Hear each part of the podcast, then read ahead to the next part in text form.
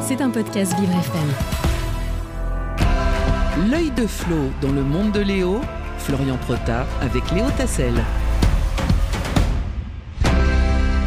Et c'est l'heure de faire un point sur l'actu avec l'œil de Flo, Florian Prota. Bonjour Florian. Bonjour Léo, bonjour à tous. Et aujourd'hui, on va s'intéresser avec vous euh, sur l'Islande qui voit sa lutte contre l'addiction à l'alcool chez les jeunes porter ses fruits. Le pays a des résultats positifs après une période où le taux d'alcoolisme chez les adolescents islandais était important. Mais alors, quelle est la stratégie du pays face à ce fléau, Florian? L'Islande revient de loin, et oui, mais son travail paye enfin face à ces addictions des jeunes.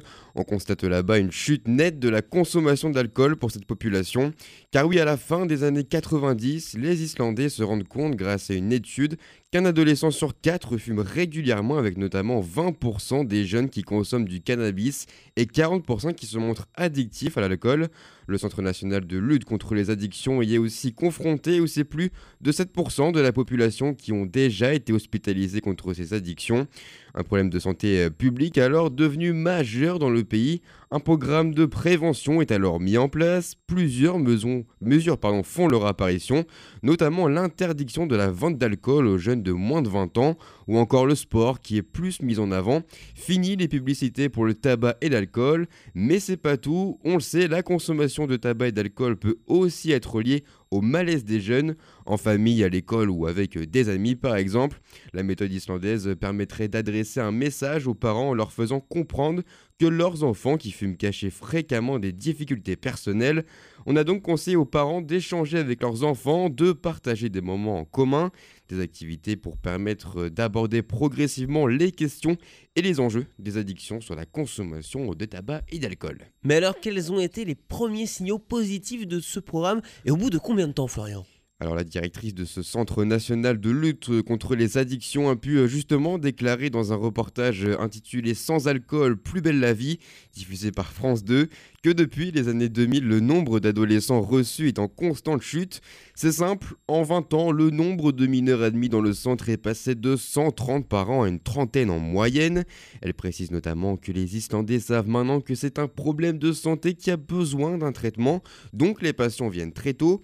Une société, vous l'avez compris, euh, qui prend toutes les précautions possibles en intervenant tôt face à une maladie qui tue les plus jeunes. Une prise de conscience euh, qui permet au pays d'aller beaucoup mieux face à ce fléau. Est-ce qu'on peut aussi observer cette tendance positive en France, chez nous, Florian? Alors on n'en est peut-être pas encore au niveau de l'Islande, mais ça va mieux. La consommation de tabac, d'alcool et de cannabis chez les adolescents français a diminué au cours de ces dix dernières années.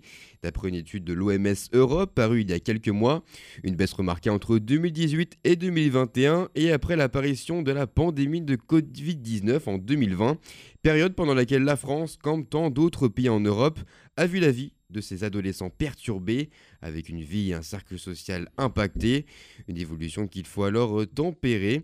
Et l'on peut aussi se demander, Léo, si cette stratégie adoptée par l'Islande marcherait bien en France. Comment ça, l'alcool, c'est pas cool? Mais pourquoi dans le mot alcool, il y a cool alors? Eh oui, vous avez la référence.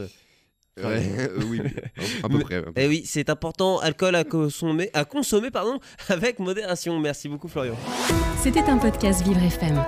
Si vous avez apprécié ce programme, n'hésitez pas à vous abonner.